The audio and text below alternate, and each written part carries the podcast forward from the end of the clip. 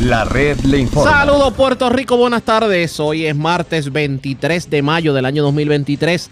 Damos inicio al resumen de noticias de mayor credibilidad en el país. Es la red de informa. Somos el noticiero estelar de la red informativa de Puerto Rico. Les acompaña a esta hora de la tarde José Raúl Arriaga y a esta hora pasamos revista sobre lo más importante acontecido. Lo hacemos a través las emisoras que forman parte de la red, que son Cumbre en el 1470M y 106.3 FM, cubriendo el centro norte y la zona metropolitana, Éxitos 1530 y la nueva 98.3 FM, que desde Utuado y Arecibo cubren la zona de la montaña y el norte noroeste del país. El 1480 desde Fajardo, cubriendo todo el noreste de Puerto Rico, Radio Grito desde el 1200 AM en Lares, 93.3 FM Aguadilla y 92.1 HD4 en la zona de Mayagüez, X61 cubriendo todo el sureste desde Patillas por el 610 AM y 94.3 FM y Red 93 en el 93.7 FM en Moca y Aguada. www.redinformativa.net. Señores, las noticias ahora.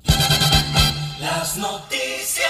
Estas son las informaciones más importantes en la red le informa para hoy martes 23 de mayo. Se desahoga el alcalde de Arecibo, Tito Ramírez, niega ser un maltratante de mujeres, un homofóbico y un indisciplinado, políticamente hablando, como se trató de insinuar tras un contenido de chat en donde aparece haciendo expresiones fuertes. De paso, se defiende de aquellos que lo han tildado hasta de borrachón y narcotraficante la entrevista en esta edición. También el alcalde dice que se sintió abandonado por la Asociación de Alcaldes cuando el FEI y Ética Gubernamental trataron de acusarlo. Partido Popular buscará que se apruebe enmiendas al Código Electoral para, según ellos, evitar que el Partido Nuevo Progresista controle la Comisión Estatal de Elecciones. Inicia proceso para descentralizar la administración de las escuelas públicas y la educación del país. Hoy hablamos en vivo tanto con el secretario de Educación Eliezer Ramos Párez como con el jefe de la Oficina de Gerencia y Presupuesto Juan Carlos Blanco a ley de semanas para que entre en vigor el llamado marbete electrónico para los vehículos. También se confirma que se mueven las fichas para que la renovación del seguro compulsorio sea vía electrónica. Tres muertos en accidente en carretera 106 de Mayagüez. Muere peatón arrollado esta madrugada por conductor que se fue a la huida en carretera de Toabaja. En condición de cuidado, hombre al que le dieron tremenda golpiza en el residencial Sierra Verdecía de Ciales. De hecho, también un joven de Ciales que había sido herido de bala en las cabalgatas en Islote de Arecibo falleció en la noche de ayer. Desconocidos escalan el Puma del barrio Perchas de Morovis, cargan con miles de dólares en efectivo y mercancía. Se llevan 16 mil dólares en efectivo de un vehículo estacionado en la estación Puma de Gurabo. Acusan a maestro por alegadamente abusar de dos estudiantes en Vega Baja y acusan a sexagenario por entrarle a sombrillazos a una sexagenaria en medio de una discusión en Guainabo. Esta es la red informativa de Puerto Rico. Bueno, señores, damos inicio a la edición de hoy martes del noticiero estelar de la red informativa de inmediato a las noticias. Declaraciones que han corrido todos estos días en las redes sociales. Colocan al alcalde de Arecibo, Tito Ramírez, no solamente arremetiendo contra líderes del Partido Popular Democrático, entre ellos el alcalde de Villalba, Luis Javier Hernández, en medio de lo que fue la primaria la presidencia, sino que hace unos comentarios de determinada persona que, de hecho, pudimos identificar que era un seguidor precisamente de Luis Javier Hernández, que muchos calificaron de corte homofóbico. Pero señores, me parece que llegó el momento de que nosotros en la red le pongamos el cascabel al gato. Y la moneda tiene dos caras. Vamos a hablar esta hora de la tarde en vivo con el alcalde de Arecibo, Tito Ramírez. Alcalde, buenas tardes, bienvenido a la red informativa. Saludos, saludos, Dios lo bendiga y, y saludos a todos Puerto Rico. Y gracias por compartir con nosotros. Alcalde, eh, para evitar especulaciones, evitar que saquen audios de contexto, a mí me gustaría que usted nos dijera qué fue lo que verdaderamente quiso decir con lo que se escuchó en el audio que ha estado en las redes sociales. Primeramente, eh, le doy las gracias a usted para eh, aclarar ese asunto que está cogiendo eh, por todos los canales de televisión y radio en todo Puerto Rico, donde eh, prácticamente están adjudicando unas expresiones mías eh, para un solo lado sin escuchar la otra parte, que es sumamente importante uno escuchar. Por eso es que los jueces escuchan las dos partes para entonces determinar quién tiene razón y quién no la tiene. Y en este caso, pues ya me ha juzgado sin oír la versión mía. Eh, yo le estoy respondiendo, número uno es una conversación privada, que yo entendía que era entre populares. Y número dos, eh, estoy respondiendo a unos ataques que me está haciendo el señor DJ hacia mi persona, donde metirla de bojachón, que yo no tomo, donde metirla de pillo, que le gracias a Dios yo nunca me he robado nada, donde metirla, metirla de narcotraficante y de drogadicto. Y eso, pues, por mi sangre, por mi vena coge sangre y eso me dio coraje. Y eso fue la noche del evento de las votaciones por la presidencia del partido. Perdone que le interrumpa, alcalde, alcalde, perdone que le interrumpa. Hay dos cosas aquí. Número uno, para que la gente sepa de quién estamos hablando, quién es BJ, es la primera pregunta. Y la segunda, alcalde, la política ha llegado tan baja en Arecibo que que lo están tildando a usted de narcotraficante y de todas esas cosas. En el recibo llegado súper baja. A mí me ha tratado de hacer daño por todos los, por todos los medios. Me han metido a, a justicia, me han metido eh, a fiscal especial, me han metido a, a me han metido a, a ética. ¿Qué no ha hecho? ¿Qué no han hecho los amigos del PNP para evitar mi candidatura en el recibo? Y principalmente el representante por el distrito 14, Memo González, porque sabe que tiene afiliación a la alcaldía y sabe eh, que con este servidor los numeritos están por debajo de lo que quisiera que tuviera. ¿Tanto miedo le tienen? ¿Tanto miedo le tienen? Eh, por eso hay un refrán, hay un refrán que dice que eh, a un a un algo cuando tiene fruto que se le tira, no cuando no tiene fruto. Y eso es lo que está pasando con mi persona. Han tratado de sacar de contento una frase que yo le dije a una persona donde me está ofendiendo a mí, porque le doy gracias a Dios, ni bebo, ni fumo, ni uso droga, ni, ni, cosas por el estilo. Y yo simplemente lo quedé a él que si hiciera la prueba de dopaje conmigo, que yo se la pagaba, la del pelo, y también se, eso mismo se lo dije al representante del Distrito 14, José Memo González, vamos a hacernos la prueba de dopaje, y, y, y así después lo sabe quién es quién yo creo que lo, lo, más sabio, lo mejor para, para despejar dudas en el pueblo, quien eh, que usa sustancia cultural y quien no la usa. Y eso yo me expresé, se lo, se lo ha dicho al representante, lo ha aceptado y ha ignorado eh, eh, mi propuesta. Igual que lo hice con BJ, y eh, se echó para atrás para atrás y entonces hay que yo los, los digo que se quite los pantalones y se ponga falda pero no es, no estoy en contra de las personas del ambiente porque yo tengo familiares del ambiente y adicional casi todos los ayudantes míos de confianza que yo nombré son del ambiente. Para, para entender un poquito, comentario privado como cualquier ser humano lo puede hacer a una persona que lo ofendió usted primero.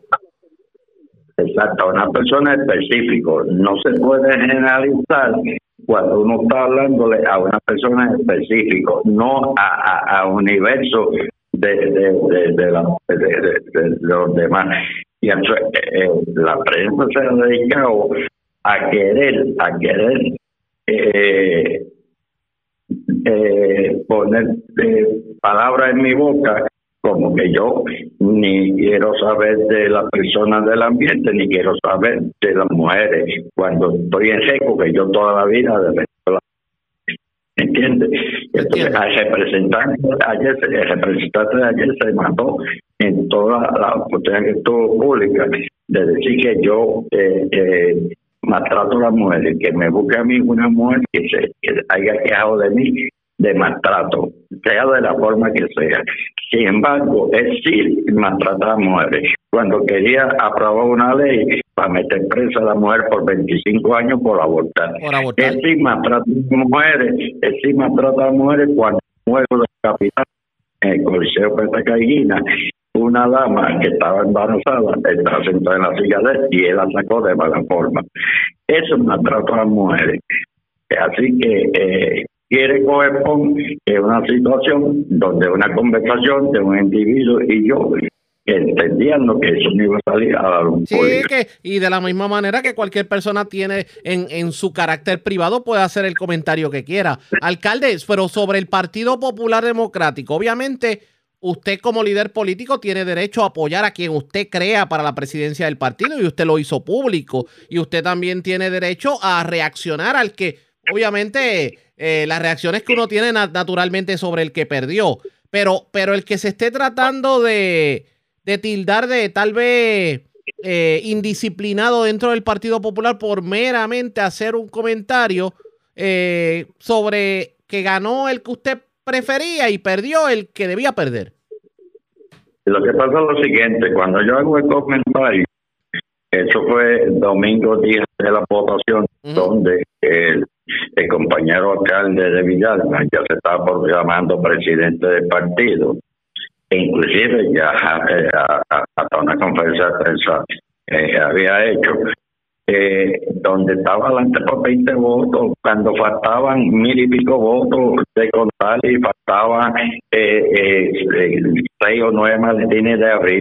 O sea, no era momento para proclamar victoria cuando apenas estaba adelante por 20 votos.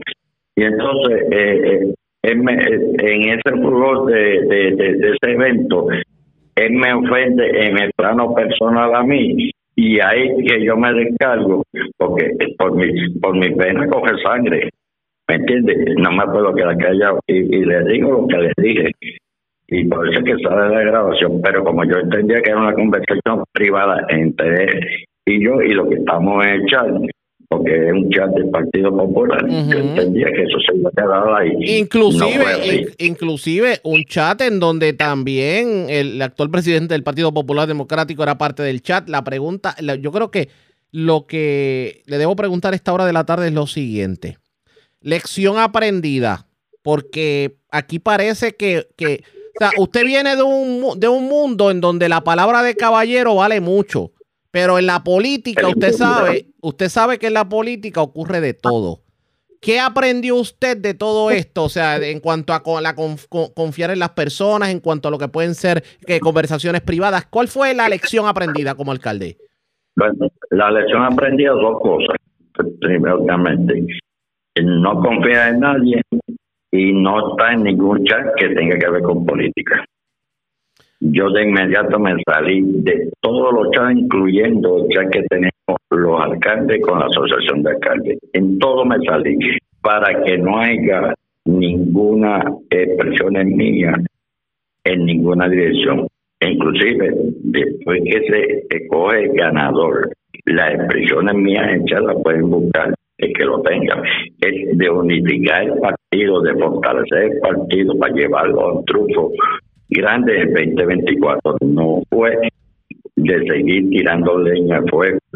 Sin embargo, si usted busca las expresiones después de juramentar el nuevo presidente, esa de Villay es echarle fuego, leña al fuego constantemente y hablar malo del presidente. Y ese señor ofendió a Tito Colorado, ofendió a Charlie Delgado, ofendió a su Manuel, ofendió un sinnúmero de, de líder de este partido, pero todo el mundo eh, eh, lo sabe y se quedan callados. Yo no, me pude quedar callado. Fíjese, me trae algo. Me... trae algo interesante y para el que sintoniza tarde hablamos con el alcalde de Arecibo, Tito Ramírez. Alcalde, eh, Luis Javier Hernández sigue siendo el presidente de la Asociación de Alcaldes y usted sabe que es la organización que agrupa a los alcaldes populares. Obviamente tomando en, tomando en consideración las diferencias que han habido precisamente por esos comentarios que hizo eh, el alcalde de Villalba, que usted entiende que fueron ofensivos, ¿usted va a seguir siendo parte de la asociación? Bueno, yo le digo, le digo cuando yo gané, eh, yo no quería entrar a la asociación porque no creo, no creo en ninguno, ni, ni no creo ni la ni la asociación ni creo en la federación. Yo creo que esos son organismos que le sacan chavo a uno porque la, la de ahí es, bastante grande lo que hay que pagar por pertenecer a ella. Y yo entiendo que yo no le, veo beneficio, sino para unos pocos, no para eh, eh, eh, el total de los alcaldes que agrupa cada organización. Yo creo que eso es cuando y, quedó comprobado cuando a mí me, me, me nombran el FEI busque en ESECO qué hizo la Asociación de Alcaldes por este servidor o cualquier otro compañero alcalde ah, en la defensa mía. Ni tan siquiera se expresaron para decir que en, en Puerto Rico eh, asume eh, eh, que uno es inocente hasta tanto contribuye en un solo pueblo, ni tan siquiera para expresarse en esa dirección. Quiere decir que no vale la pena estar ni la asociación, por lo menos en la, en la federación, ellos se defienden. Lo puede ver eh, eh, la persona que la hace culpable y ellos siguen defendiendo. En, en, el Partido Popular no es así. Eh, cae un compañero de gracia y le huyen, le huyen como el diablo ¿Me entiendes? Y eso no puede ser así. Pues entonces, ¿de qué estamos hablando? Si uno pertenece a una organización es para defender los miembros de esa organización, no para quedarse callado. Y más cuando yo entendía que yo iba a prevalecer como, como pasó, gracias al Señor, eh, no hubo causa eh, para este servidor. ¿Me entiendes? ¿Se sintió de alguna manera eh, poco apoyado por sus pares? Abandonado.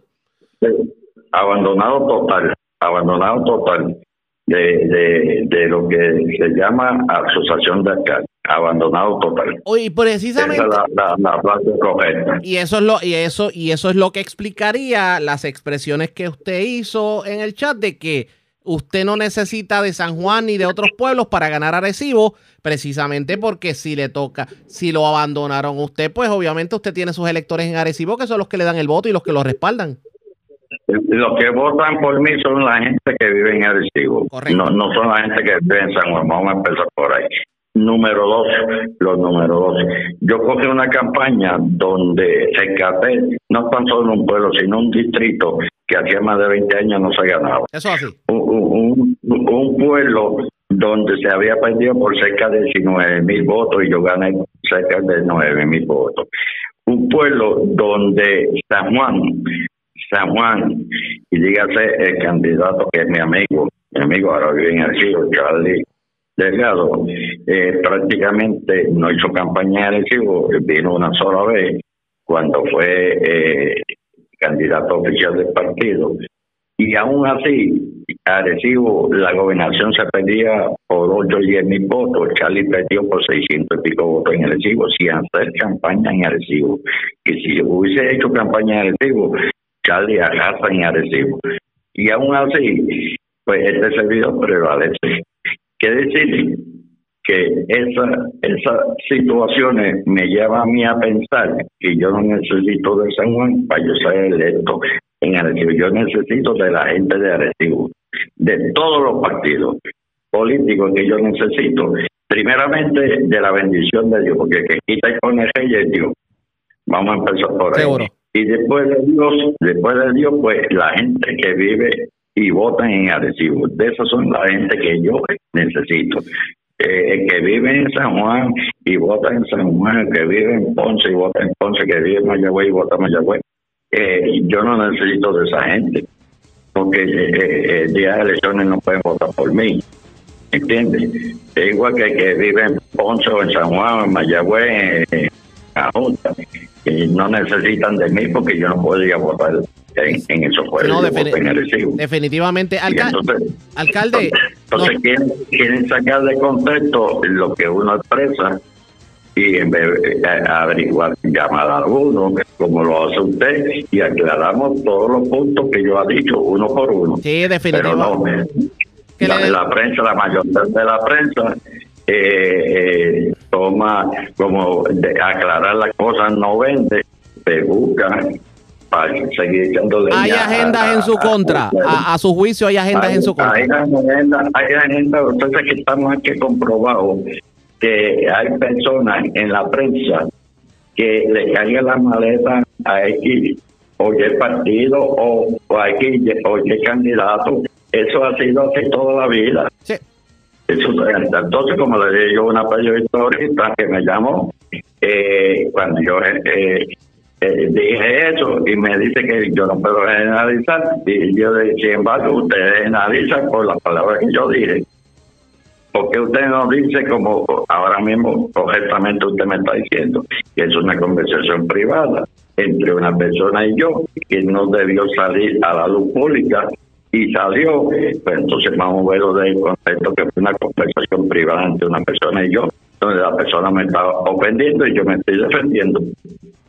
Como podría pasar, si, como podría pasar si, por ejemplo, usted y yo nos encontramos en la calle e iniciamos un tema que usted sabe que cuando uno habla coloquialmente, pues se habla como se habla en la calle. Alcalde, nos traiciona el tiempo, así que agradezco el que haya compartido con nosotros. Después hablamos con más calma de otras cosas, como por ejemplo cómo está la cosa en Arecibo y por ahí vienen actividades de verano, por ahí viene el cierre de verano, por ahí vienen, me imagino que este año vendrá el CETI también, hay varias actividades y vamos a estar hablando precisamente sobre eso. Lo, le voy a, un segundito para el motivo, el motivo de por qué eh, eh, los amigos del PNP, y cuando digo amigos no digo de votantes, sino digo de, de los líderes, encima a mí, porque yo, como eh, me di la tarea de poner el partido en condiciones para ganar, me di la tarea que el distrito esté en condiciones para ganar, eh, hoy en día Rivera Chan no es presidente del Senado porque este servicio se ocupó que los dos senadores de salieran electos. Si hubiese perdido uno solo, el presidente del Senado hubiese sido Rivera Chan. Y eso no me lo perdona él. Adicional a eso, el PNP sabe que yo he hecho en dos años más que lo que ellos hicieron en 24 años. Eh, yo le estoy pagando de, de, de para acá yo le he dado tres aumentos de sueldo a los empleados, yo le estoy pagando el bono y, y, le permito que de 2015 para acá no se lo pagaban, yo se lo estoy pagando, ahora este viernes eh, le vamos a entregar el bono de 2019 a los empleados públicos, yo le estoy dando a todos los estudiantes, eh, llevo tres años con este, a todos los estudiantes un cheque, este es mi tercer año, que yo le voy a entregar un cheque a todos los estudiantes de la escuela superior, que son el año pasado fueron 700 y pico de estudiantes, un cheque de 500 dólares a cada estudiante a nombre del estudiante. ¿Para qué? Para que ese estudiante aprenda a ahogar, abra una cuenta, como me dijo un estudiante. Vino donde mí me agradeció, porque esos chavitos los voy a utilizar para comprar una computadora para estudiar en la universidad. y esas cosas que ellos no lo hacían, yo lo estoy haciendo, estoy tirando orejas del primer día, arreglando parques, arreglando canchas. Y eso le doy a ellos, que ellos en tantos años no hicieron eso. A revés, eh, montaron este municipio un déficit eh, acumulativo de los últimos 23 años en 222 millones y yo lo llevo por 135. Adicional, yo arroguío el recaudo un 75% y eso le molesta a ellos, que ellos no lo pudieron hacer y este servidor sabe que vamos a. Eh, entiendo. Alcalde, agradezco el que haya compartido con nosotros. Después hablamos con más, con más calma. Buenas tardes, alcalde. No, le agradezco de corazón eh, eh, la comunicación conmigo y sabe que siempre vamos a estar disponibles cuando usted quiera entrevistarme del tema que, que usted entienda que debemos informarle a, ah, Así lo haremos. Así lo haremos y como siempre, y como siempre los micrófonos de la red están disponibles para usted y, todo lo que quiera anunciar. Gracias, alcalde. Gracias, excelente día. Igual a usted y a los suyos, era el alcalde de Arecibo. Ay, ay, ay.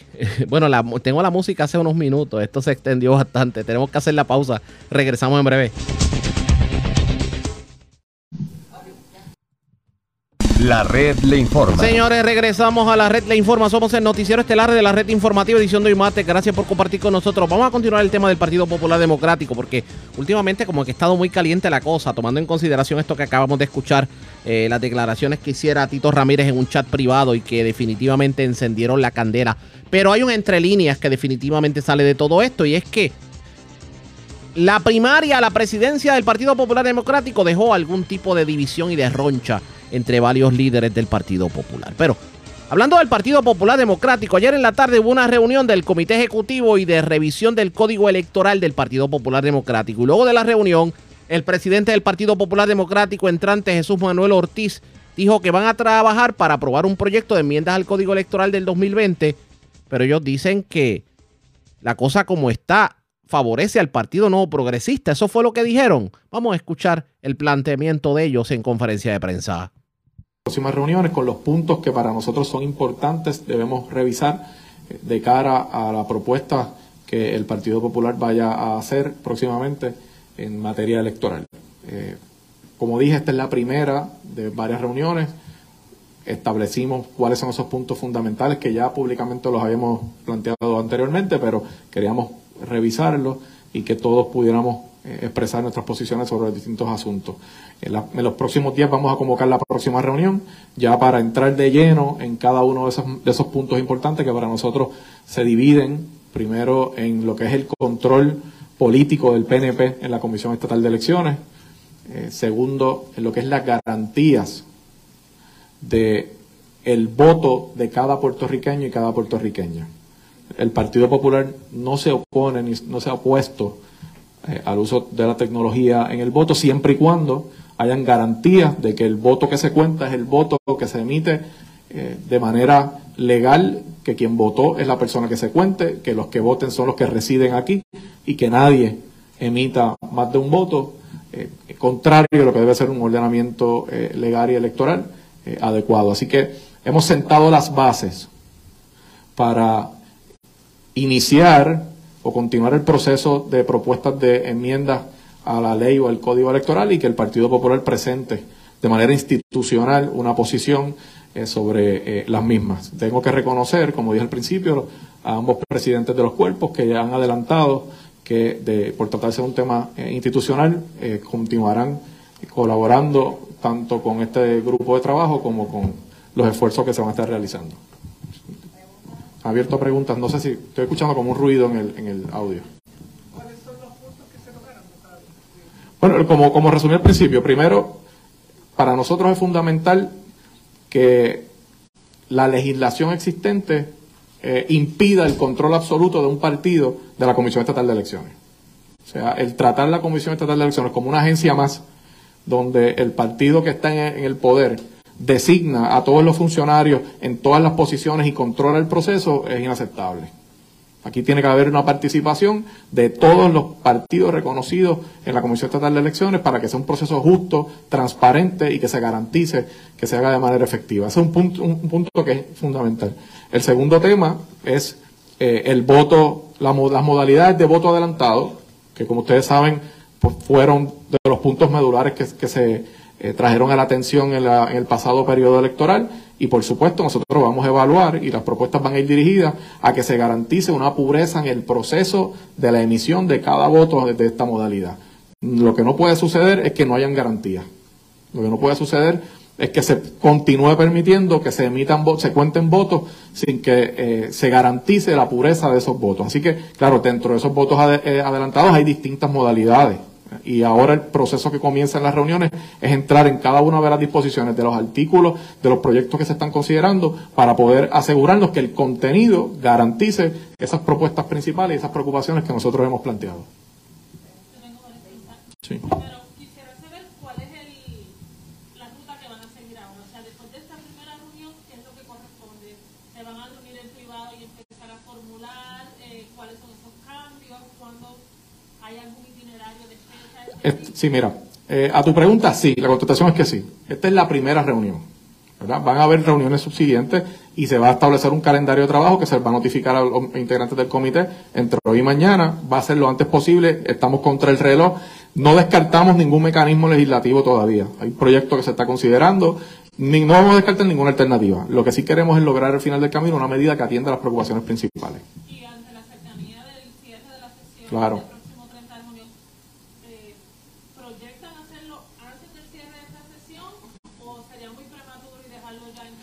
Mira, sabemos que estamos contra el reloj, pero no vamos a descartar ninguna.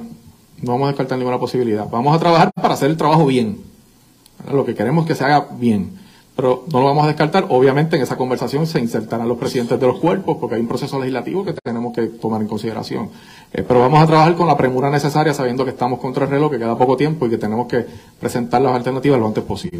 Y entonces, de lo que han tenido la oportunidad de ver como grupo en cuanto a las propuestas que hay y las enmiendas que se presentaron tanto en Cámara como Senado, le pregunto si hay algo que es salvable en esas enmiendas o si, ¿verdad? Estamos hablando puramente de cambios cosméticos que no necesariamente son la prioridad para ustedes. en- en- Cambios cosméticos no. O sea, nosotros, de hecho, hemos sido enfáticos en que de esto no se trata de cambios cosméticos. El, trabajo que ha hecho tanto el compañero Connie Varela como Ramón Encito Ruiz en sus comisiones ha sido un trabajo elaborado, ha sido un trabajo que busca atender los problemas principales. Lo que queremos es armonizar ese trabajo y, y asegurarnos que lo que salga finalmente tenga las preocupaciones, atienda las preocupaciones de- de- del partido institucionalmente. Cambios cosméticos, para eso no va a contar con el Partido Popular. ¿Es salvable lo que Hay, hay, hay, mira, hay, hay por su- la contestación es que sí hay aspectos positivos que se deben mantener hay aspectos que queremos atender y atemperarlos a lo que la institución quiere promover. No vamos, de- no vamos a descartar el, ¿verdad? el proyecto en, en su totalidad. Hay temas que sí se pueden permanecer, pero hay, hay otros que vamos a mejorar. que no se están atendiendo en esas enmiendas que hasta ahora se han presentado. Perdóname. Que hay, hay algunos que no están atendidos hasta el momento en las enmiendas que se han presentado. Hay algunos que todavía no entendemos se deben atender de una manera más precisa. Bueno, las garantías del voto adelantado, por supuesto, son una.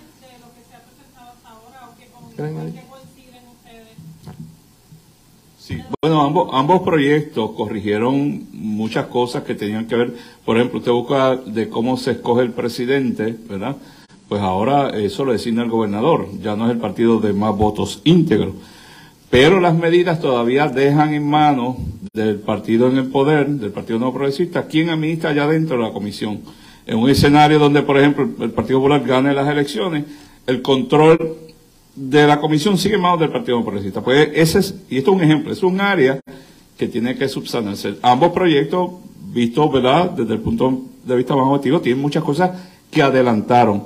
Pero hay áreas esenciales, que era el motivo de la discusión con el beneficio del, profesor Héctor Luis Acevedo y nuestra comisionada, que son medulares. Eh, algunas cosas son temas históricos del Partido Popular Democrático y nos encanta que hay receptividad en los equipos técnicos de Cámara y Senado, de los presidentes que atendieron esto. Va a ser, yo creo una reunión, una reunión bien productiva, porque casi todo es área en común que vamos a revisar. Lo, que dio el presidente, el voto adelantado, es crucial. Ustedes vieron en las elecciones 2020 como un voto que era desapercibido en una elección cualquiera anterior, eran 10, 15 mil votos, de repente son casi 200 mil. En el periodo de tiempo que la comisión lo manejó, era imposible y ahí vimos los resultados durante el recuento. Bueno, ese aspecto, eso que te acabo de decir, en estos proyectos no está bien atendido. Hay áreas que se pueden superar porque el Partido Popular le entiende, sí, bienvenido al voto adelantado, pero la comisión tiene que dar garantía de que lo puede manejar. Tiene que ser con garantía de que ese elector que la solicitó es un elector de carne y hueso que uno sabe que, realmente tiene el derecho. Y tres, sobre todo, en cuando tú le integras la cosa electrónica, tú tienes que estar seguro que hay garantías para todo el mundo. Y esas áreas nosotros consideramos que no están atendidas todavía en estos proyectos.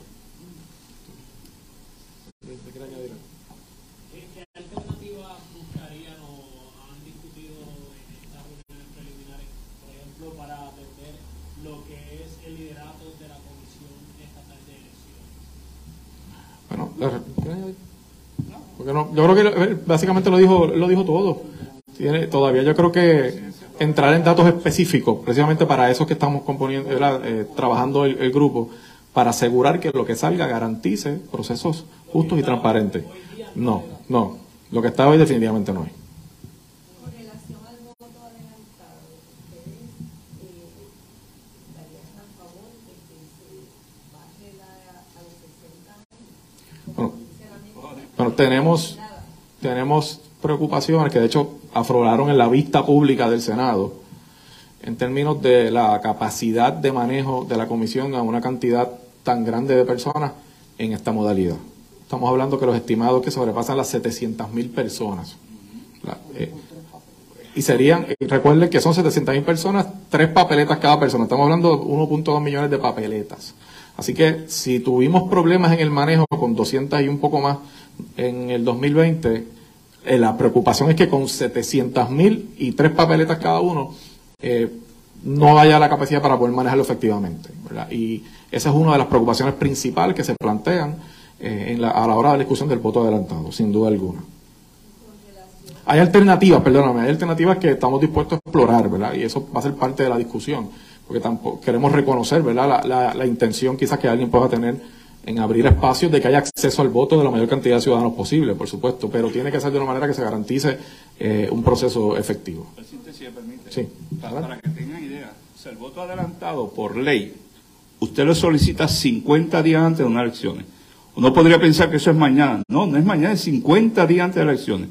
Si la comisión no, no pudo, humanamente no podía manejar 200 mil, un escenario de casi 700 mil certificado por la presidenta, eh, la vicepresidenta de la Comisión Estatal de Elecciones, es imposible porque técnicamente usted todo lo que ha recibido lo tiene que aprobar.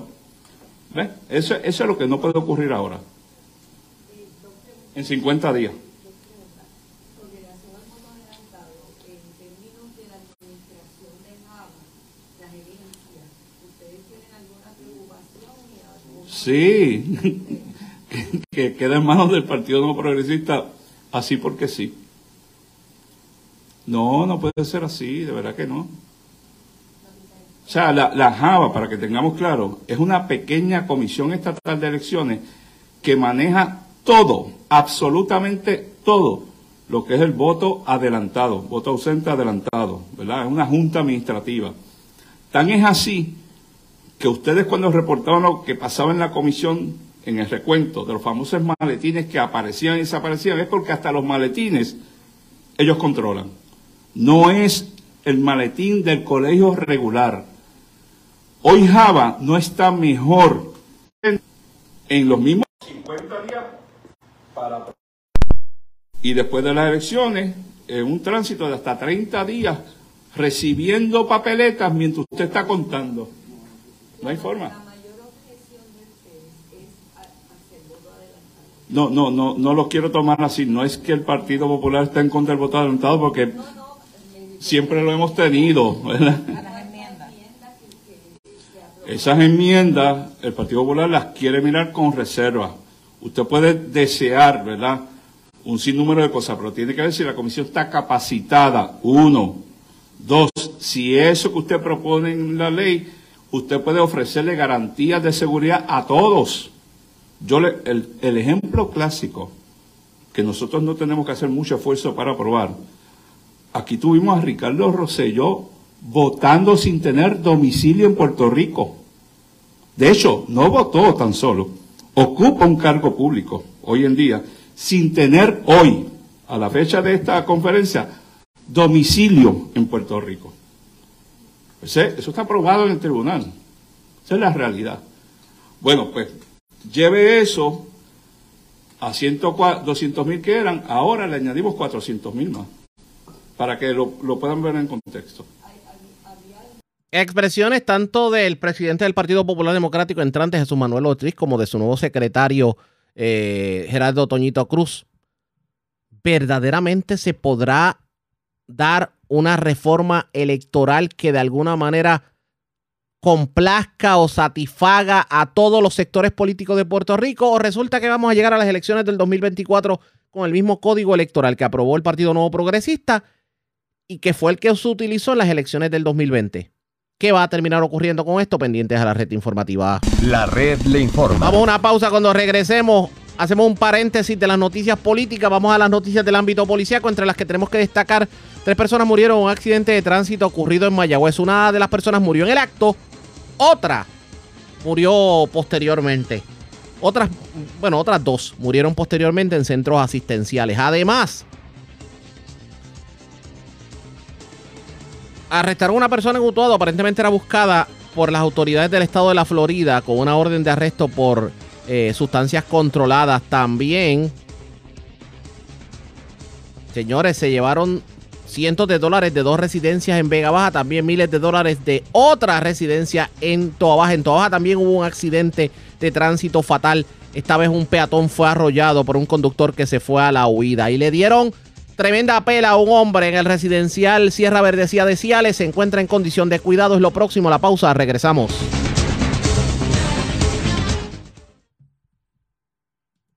La red le informa. Señores, regresamos a la red Le Informa, el noticiero estelar de la red informativa, edición de hoy martes. Gracias por compartir con nosotros.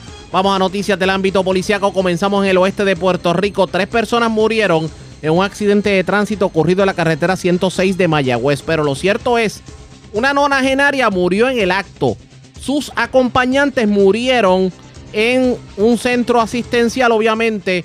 El accidente provocó que de alguna manera se catapultaran las condiciones médicas preexistentes y pues por causas médicas fallecieron en el centro asistencial. Además, una persona se encuentra en condición grave, fue herida de bala en el residencial El Carmen de Mayagüez y es Manuel Cruz, oficial de prensa de la Policía en el Oeste, quien nos trae detalles en vivo. Saludos, buenas tardes.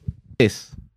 Saludos, buenas tardes. En fecha del 22 de mayo, a eso de las 12.15 de la tarde, ocurrió un accidente de auto de carácter fatal en la carretera 106, sector Los Cocos, esto en el municipio de Mayagüez en ocasión de que la conductora, la señora Auria Ruiz Vélez, de 88 años, residente en Mayagüez, conducía el vehículo marca Hyundai, modelo Accent, color gris, año 2019. Esta transitaba por la carretera 106, kilómetro 7.7 hacia el pueblo de Mayagüez. La misma pierde el control y dominio del volante, barriéndose e impactando con el bumper, la parte posterior del vehículo Scion XP, color vino año 2005, el cual era conducido por la señora Delia Lebrón de Lucena, de 83 años, residente del pueblo de Mayagüez.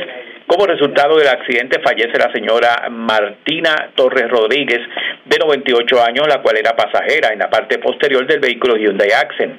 Esta fallece en el Hospital Perea de Mayagüez, donde la doctora Francesca Rodríguez Vega certifica su muerte. Posteriormente fallecen el señor Andrés Feliciano Torres, el cual era pasajero delantero, y luego la conductora del vehículo Hyundai Accent, la señora Auria Ruiz Vélez, como consecuencia de un paro respiratorio, según la doctora Lila Manzano Rodríguez, quien certificó la muerte de ambos, posiblemente a consecuencia de condiciones de salud preexistentes.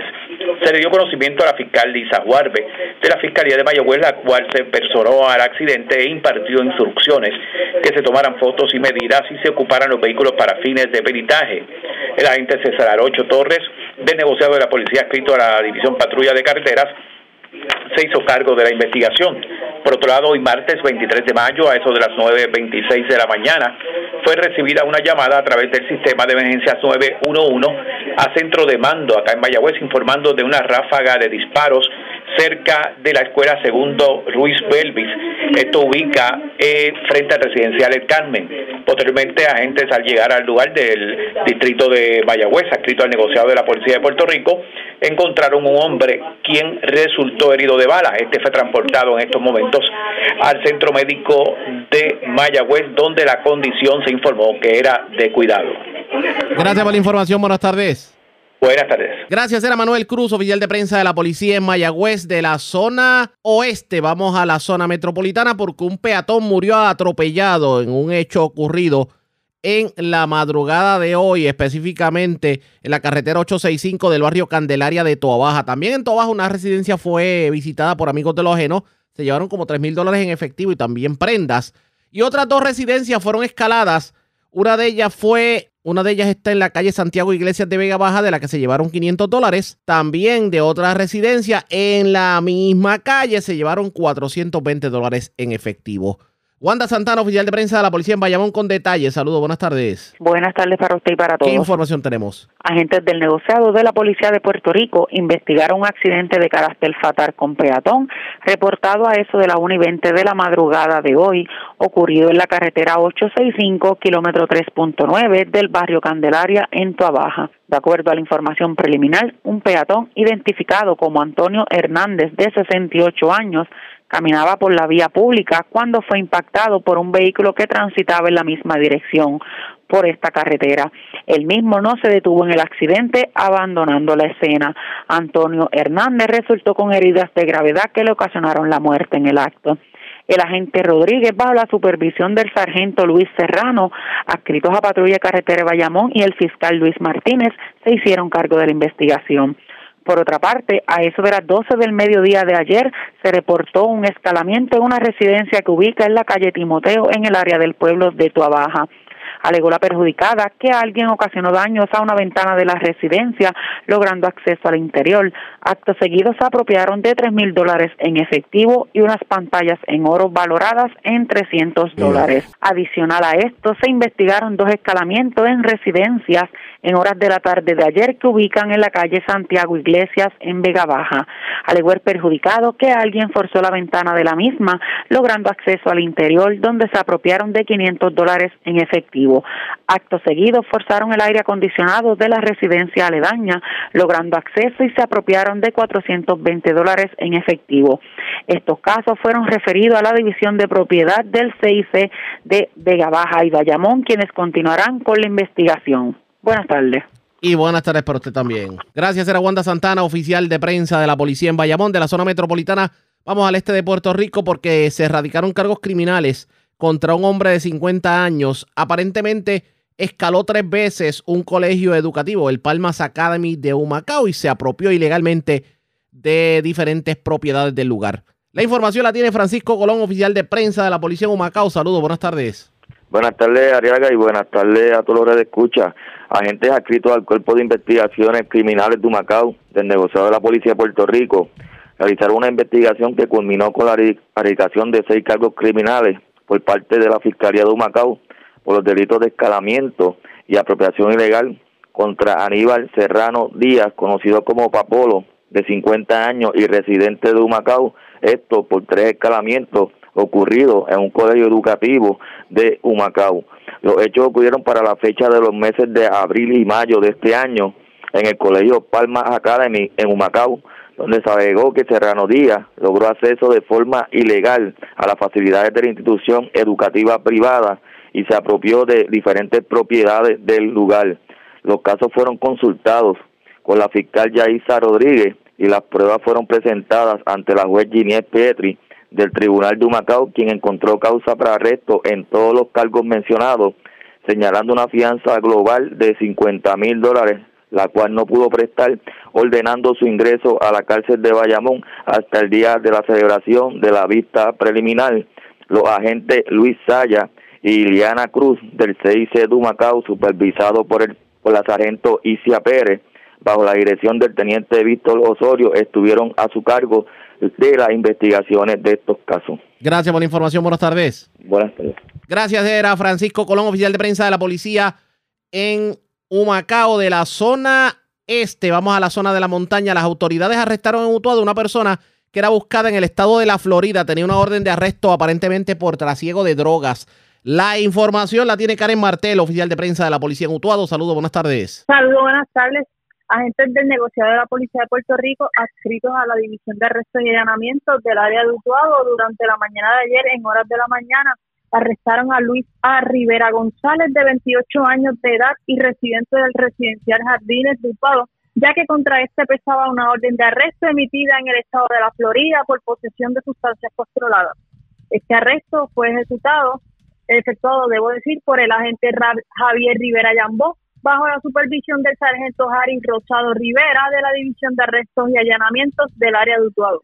Luisa Rivera González quedó bajo la custodia del personal de la División de Extradiciones de la Policía de Puerto Rico para la correspondiente proceso de ser extraditado al estado de la Florida. Gracias por la información. Buenas tardes. Muy buenas tardes. Gracias, era Karen Martel, oficial de prensa de la Policía en Utuado. De la zona de la montaña, vamos al norte de Puerto Rico porque recordarán un joven que fue herido hace varios días atrás en medio de un, de un incidente violento ocurrido en Ciales. Bueno, ocurrió en Islote, en la carrera de caballos. Él es natural de Ciales, pero fue, fue herido de bala en, en, el área de las carreras de caballo en Islote, en Arecibo. Pues esa, esa persona, lamentablemente, ese joven de 18 años, lamentablemente falleció en la noche de ayer. Aparte de eso, en Ciales, precisamente, le dieron tremenda golpiza a una persona en el residencial Sierra Verdecía. Y también, señores, se llevaron una grúa eh, de un, del- un gato hidráulico de 20 toneladas del cuartel de bomberos de Manatí. La información la tiene Wanda Vázquez, directora de la oficina de prensa de la Policía en Arecibo. Saludos, buenas tardes. Sí, gracias, muy buenas tardes. Pues la información que nosotros tenemos al momento de que eh, ayer el Instituto de Ciencia Forense certificó la muerte del joven Carlos Correa Cuba, de unos 18 años de edad y residente del barrio Frontón del pueblo de Ciales. Este joven se encontraba el pasado 9 de mayo, en horas de la noche, en el área como conocida, en la feria Coralis del Mar, que ubica en la carretera 681 del barrio Islote de Arecibo. Ahí se, dan este, carreras de caballo. Al momento de esta información de que este joven resultó herido de bala, fue transportado al Hospital Centro Médico de Río Piedra, el cual estuvo varios días eh, en el área de, de intensivo en, la, en consecuencia, ¿verdad? De la de la herida de bala que resultó. El joven pues este falleció a consecuencia de esto y ayer el Instituto de Ciencia Forense certificó la muerte de este joven. Al- en ese incidente también falleció un caballo que se encontraba un equino en el área de esa feria. Al momento la gente María Aquiles Vélez de la División de Homicidios del Cuerpo de Investigaciones Criminales del área de Arecibo, en unión al fiscal Ramón Allende, se encuentran investigando estos, este incidente y así le exhorta a la ciudadanía o a aquellas personas que se encontraban en el lugar que puedan dar información de este caso para poder esclarecerlo. Por otra parte, hubo una agresión grave. Esto ocurrió a través del sistema 911 de- informando que en el área de la cancha de residencial Fernando Sierra Verdecía del pueblo de Ciales, pues había una persona que aparentemente alguien con objetos o algo agredió a esta persona y resultó con heridas de gravedad. Esta persona fue transportada hasta el Hospital Centro Médico de Río Piedra en, en condición de cuidado. Al momento, pues agentes de la División de Homicidios y en conjunto con el distrito se encuentran investigando relacionado a estos hechos. Por otra parte, también eh, una persona, pues este, alguien se desconoce en la estación de bomberos se llevaron un gato hidráulico de aproximadamente de unas 20 toneladas del camión de bomberos. Esto ubica en la estación de bomberos en la carretera 670 del pueblo de Manatí. Al momento de esta información, pues se desconoce este quién se pudo haber llevado ese gato hidráulico. El agente Grau del distrito de Manatí investigó preliminarmente y de la División de Delitos contra la Propiedad van a continuar la investigación para ver quién fue la persona que se llevó esta pieza de este camión de bomberos. Esta es la información que nosotros tenemos hasta el momento. Gracias por la información. Buenas tardes. Y bueno. Era Wanda Vázquez, directora de la oficina de prensa de la policía en Arecibo. Más noticias del ámbito policial con nuestra segunda hora de programación. Pero señores, a esta hora de la tarde hacemos lo siguiente. La red le informa. Nos vamos a una pausa, identificamos nuestra cadena de emisoras en todo Puerto Rico. Regresamos con más en esta edición de hoy martes del noticiero estelar de la red informativa.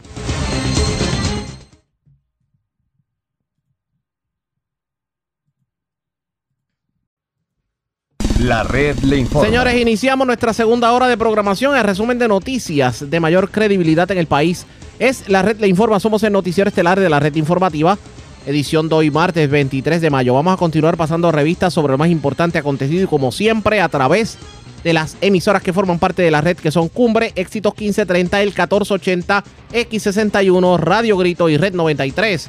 www.redinformativa.net, señores, las noticias ahora. Las noticias. Estas son las informaciones más importantes en la red Le Informa para hoy martes 23 de mayo. Se desahoga el alcalde de Arecibo, Tito Ramírez, niega ser un maltratante de mujeres, un homofóbico y un indisciplinado, políticamente hablando, como se trató de insinuar tras un contenido de chat en donde aparece haciendo expresiones fuertes. De paso se defiende de aquellos que lo han tildado hasta de borrachón y narcotraficante la entrevista en esta edición. También el alcalde dice que se sintió abandonado por la Asociación de Alcaldes cuando el FEI y Ética Gubernamental trataron de acusarlo. Partido Popular buscará que se apruebe enmiendas al Código Electoral para, según ellos, evitar que el Partido Nuevo Progresista controle la Comisión Estatal de Elecciones. Inicia proceso para descentralizar la administración de las escuelas públicas y la educación del país. Hoy hablamos en vivo tanto con el secretario de Educación Eliezer Ramos Párez como con el jefe de la Oficina de Gerencia y Presupuesto Juan Carlos Blanco. A ley de semanas para que entre en vigor el llamado marbete electrónico para los vehículos. También se confirma que se mueven las fichas para que la renovación del seguro compulsorio sea vía electrónica. Tres muertos en accidente en carretera 106 de Mayagüez. Muere peatón arrollado esta madrugada por conductor que se fue a la huida en carretera de Toabaja. En condición de cuidado, hombre al que le dieron tremenda golpiza en el residencial Sierra Verdecía de Ciales. De hecho, también un joven de Ciales que había sido herido de bala en las cabalgatas en Islote de Arecibo falleció en la noche de ayer. Desconocidos escalan el Puma del barrio Perchas de Morovis, cargan con miles de dólares en efectivo y mercancía. Se llevan 16 mil dólares en efectivo de un vehículo estacionado en la estación Puma de Gurabo. Acusan a maestro por alegadamente abusar de dos estudiantes en Vega Baja y acusan a sexagenario por entrarle a sombrillazos a una sexagenaria en medio de una discusión en Guainabo. Esta es la red informativa de Puerto Rico. Señores, damos inicio a la segunda hora de programación en el noticiero estelar de la red informativa. De inmediato a las noticias. El gobierno pretende descentralizar el Departamento de Educación. Así lo hizo público el gobernador ayer en la tarde en conferencia de prensa, pero que como que no quedó muy claro para muchos cómo es que se va a dar este proceso de descentralización. Así que vamos a atender el tema. A esta hora de la tarde hablo en vivo con el secretario de Educación, Eliezer Ramos Pared. Secretario, buenas tardes. Bienvenido a la red informativa. Saludos para ti, Arriaga, y todos los que nos están escuchando. Y gracias por compartir con nosotros. No ha quedado muy claro para el país y sobre todo el magisterio cómo se va a dar este proceso de descentralización que anunció ayer el gobernador. Si nos puede orientar un poquito. Mira, Arriaga, básicamente, ¿qué, qué, qué estamos buscando? Que la toma de decisiones se acerque mucho más a la escuela.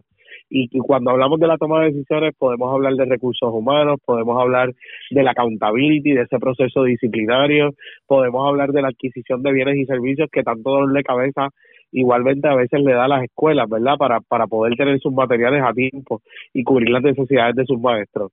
Puede igualmente, ¿verdad?, llegar tan lejos como hasta establecer un calendario escolar por cada región educativa. ¿Cuál es el llamado a la participación? A que, a que el magisterio participe, a que las comunidades escolares participen para definir esa descentralización. Algo que nosotros estamos viendo es ese modelo en, en distintas jurisdicciones en Estados Unidos, ¿verdad? En donde se establece eh, una agencia estatal, pero igualmente tenemos distintas agencias locales que prácticamente son las que prestan servicio. La agencia local se dedica particularmente al servicio y la agencia estatal se dedica a repartir los fondos y a la fiscalización. Con esto el gobernador, ¿verdad? Con esto en mente creó, firmó ayer una orden ejecutiva que crea un comité ejecutivo eh, y la idea es que podamos recoger ese insumo de todo el mundo, podamos igualmente estudiar el aspecto legal, podamos hacerle recomendaciones a nivel de Estado para cuál va a ser el modelo y cómo se va a estar implementando ese modelo de descentralización. Para eso se dio un término de 90 días. Con este anuncio igualmente vinieron ¿verdad? herramientas que fomentan y ayudan a este tema de la descentralización, como es el tema, ¿verdad? Todos sabemos que educación igualmente cayó, ¿verdad? En lo que es la implementación de la, de la ley del administrador de servicios generales, así que unifica el proceso, ¿verdad?, de compras con todo el gobierno, con todo el andamiaje gubernamental. Eh, se anunció ayer la tarjeta de compra, algo que permite que los directores de escuela, a través de una tarjeta de débito, puedan atender sus necesidades más apremiantes de manera directa con el comercio. Esta tarjeta tiene controles en términos de sistema, eh, va a tener controles en términos de que se va a estar monitoreando frecuentemente. ya perdone, de monitorear. perdone que Sí. le interrumpa, aunque eso suena muy bien, esto de la tarjeta directa y el que pueda haber más control, digamos, regional. ¿Esto significaría que el presupuesto del Departamento de Educación se va a dividir y va a llegar directo a las regiones o todavía el- el- la Administración Central tendría un control de eso? La idea es que no solamente lo dividamos, porque hoy en día yo te puedo dar un presupuesto por escuela, ¿verdad? es que esa toma de decisiones sobre en qué se va a utilizar el dinero acorde con políticas públicas la pueda tomar la escuela y la región, que pueda ser el ente que ejecute y que no necesariamente dependa de nivel central para ejecutar. Actualmente las escuelas dependen de una política pública centralizada, eh, de aprobaciones sobre lo que es su planificación y con ello la adquisición de bienes eh, por parte del nivel central y e igualmente los procesos de compra llegan hasta el nivel central, hasta una oficina centralizada de compras, que es lo que obviamente ha sido verdad la, la dilación en que nosotros podamos responder de manera directa. Así que lo que queremos es romper esto, llevarlo a la escuela. Por eso te hablaba de que la tarjeta es un ejemplo, ¿verdad?, de, de, de movernos y, y de que la visión ya es ahí, en términos de descentralización, igualmente la reforma al proceso de compra. Aparte de lo que puede ser la situación administrativa, o sea, el, el presupuesto, lo que se compre para cada escuela, las necesidades directas de las escuelas, en cuanto a lo que es el ámbito educativo, currículos, reclutamiento de maestros, eso todavía va a estar a cargo de, del sistema central o también es parte de la descentralización. Mira, el tema del reclutamiento de maestros queremos, ¿verdad? Igualmente descentralizarlo, queremos que esté ahí, pero como te digo, todo va a depender de la participación, la visión de esas comunidades escolares, de hasta dónde pueden asumir en este momento y hasta dónde pueden asumir, ¿verdad? En un periodo de tiempo considerable, ¿verdad? Sabemos que esto requiere desarrollo profesional, requiere el que podamos, ¿verdad? Cambiar procesos y a la vez adiestrar a nuestro personal sobre esos nuevos procesos. Así que sabemos que esto no va a ser de la noche a la mañana, aunque tampoco queremos que dure, ¿verdad? Y que sea una transición de años. Eh, así que yo creo que puede llegar tan lejos hasta, hasta tener variaciones curriculares eh, a nivel de región, ¿verdad? Que hay algunos requisitos mínimos por parte de currículo, pero que cada escuela puede establecer sus diferencias con la aprobación y el apoyo de- del nivel regional, sin duda alguna. De eso se trata la descentralización, que a lo mejor en, el área de la montaña podamos tener todo un currículo desarrollado basado en la agricultura, a diferencia, ¿verdad?, de, de lo que es el área metropolitana, a diferencia de lo que puede ser un currículo en una escuela en San Juan dedicado a lo mejor a la banca eh, que la tiene cerca. Pero hablando de descentralización, recuerdo que cuando se hablaba del proceso de, de- de descentralización, recuerdo aquello de la ley 85 de la reforma educativa, aquí se hablaba de que había que darle más oportunidad a las comunidades para que tomaran decisiones, obviamente tomando en consideración la, la eh, peculiaridad, la, la particularidad de, de determinada escuela. Eh, eso se va a lograr, o sea, va a haber participación ciudadana en estos procesos. Sí, la respuesta es sí. En los próximos días nosotros vamos a estar comenzando con una encuesta ¿verdad? generalizada para toda la comunidad y nos vamos a estar moviendo. A nivel central se va a estar moviendo junto con, ¿verdad? con componentes de este comité a escuchar el sentir, el sentir de las escuelas, de las comunidades. La idea es poder hacer, ¿verdad? establecer unos town halls por región educativa y que ese insumo de, de lo individual que pueda tener una zona, de, de lo extraordinario que pueda tener una zona, lo podamos recoger y lo podamos atender en este nuevo modelo eh, administrativo. Esto de las tarjetas para, los, para las escuelas, la tarjeta de débito, eh, no es la primera vez que esto se menciona. Recuerdo que una vez se, le, se trató de darle tarjeta a los directores y eso se eliminó. ¿Usted cree que esta vez va a tener eh, resultado positivo? Mira, la realidad es que hace unos años tuvimos, ¿verdad? El tema de una tarjeta, era una tarjeta de crédito, era una tarjeta que yo te puedo decir, ¿verdad? Por mi cercanía al departamento en aquel momento, que, que realmente trajo buenos frutos. Eh, trajo frutos en términos de responder rápido a las necesidades y mi recuerdo es que no hubo mayores señalamientos en su utilización. Hoy por hoy, ¿verdad? La modernidad nos trae no una tarjeta de crédito, una tarjeta de débito y cuando hablo, ¿verdad? De, de tiempos modernos es que estamos pasando la quiebra en Puerto Rico, así que la tarjeta de crédito no fue viable. Esto, ¿verdad?, provocó que, que tuviéramos que ser creativos en la forma de, de trabajar y devolverle esta tarjeta a los directores de escuelas, pero sabemos que, que va a ser un éxito y va a ser un éxito. Yo sé que hay preocupaciones en términos de entregarle una tarjeta a cualquiera, entregarle una tarjeta sin controles. No, la realidad es que tiene controles, no se puede utilizar en todos los lugares, no se puede utilizar para comprar, ¿verdad?, mercancía que no esté dentro de los registros y el catálogo, e igualmente está sistematizada y permite una monitoría directa eh, ya sea en la escuela o desde fuera de la escuela. Hay visibilidad sobre el comportamiento, ¿verdad? Y cómo se está utilizando la tarjeta. Así que esos mecanismos los vamos a estar utilizando. Ya hay una unidad de monitoría que está creada. Pero igualmente, ¿verdad? El, lo que es la reforma al sistema de compra. Administración de Servicios Generales ha, ha hecho subastas a nivel de región. Eh, lo que ha permitido que tengamos contratos adscritos al sistema financiero y con Ujú. esto que los directores de escuelas puedan comprar igualmente a través del sistema sin necesidad de la intervención de la región ni de nivel central, ¿verdad? Ya hay unos equipos que PRINCE, la Oficina de Gerencia y Presupuesto, igualmente los han preautorizado, lo que permite prácticamente un bypass de todo el proceso. Estamos hablando de un proceso que antes tomaba meses, ahora toma días. Puede tomar días. Secretario, quiero aprovecharlo en estos últimos minutos de entrevista para tocar varios temas a vuelo de pájaros rapidito sobre eh, cómo están operando las escuelas al día de hoy. Comienzo con lo siguiente. ¿Llegó la leche a las escuelas? ¿Llegó la carne y los frutos del país a las escuelas?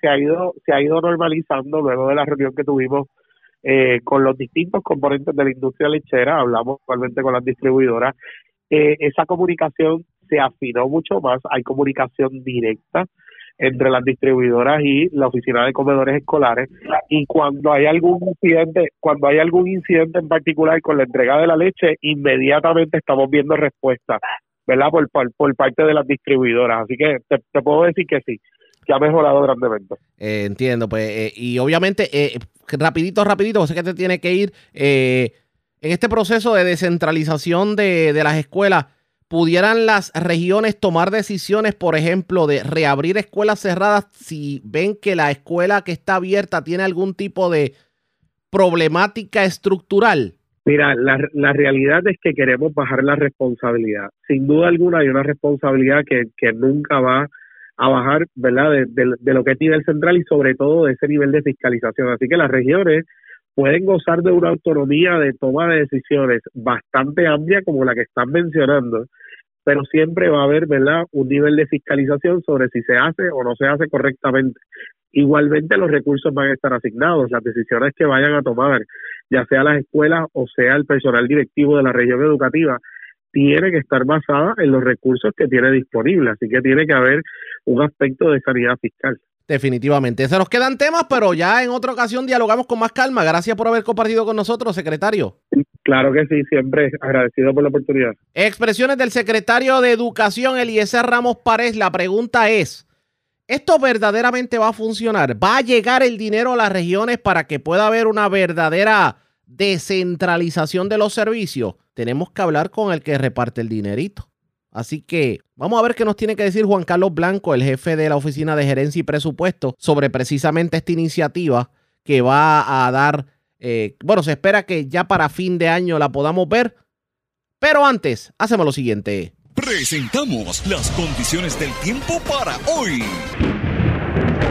Hoy martes, la humedad y la inestabilidad persistirá sobre la región. Los aguaceros y las tronadas continuarán sobre las aguas durante la noche y mañana miércoles, tocando tierra en ocasiones, mayormente para el sur y este. Esta lluvia debe persistir en la tarde. Se espera el desarrollo de aguaceros y tronadas para el interior y norte. Para las aguas, se esperan vientos de alrededor de 15 nudos con condiciones picadas a través de las aguas. Se espera que sigan los aguaceros y tronadas, resultando en el deterioro local del oleaje. Para las playas, el riesgo de corrientes marinas es moderado para Culebra y el norte de Puerto Rico.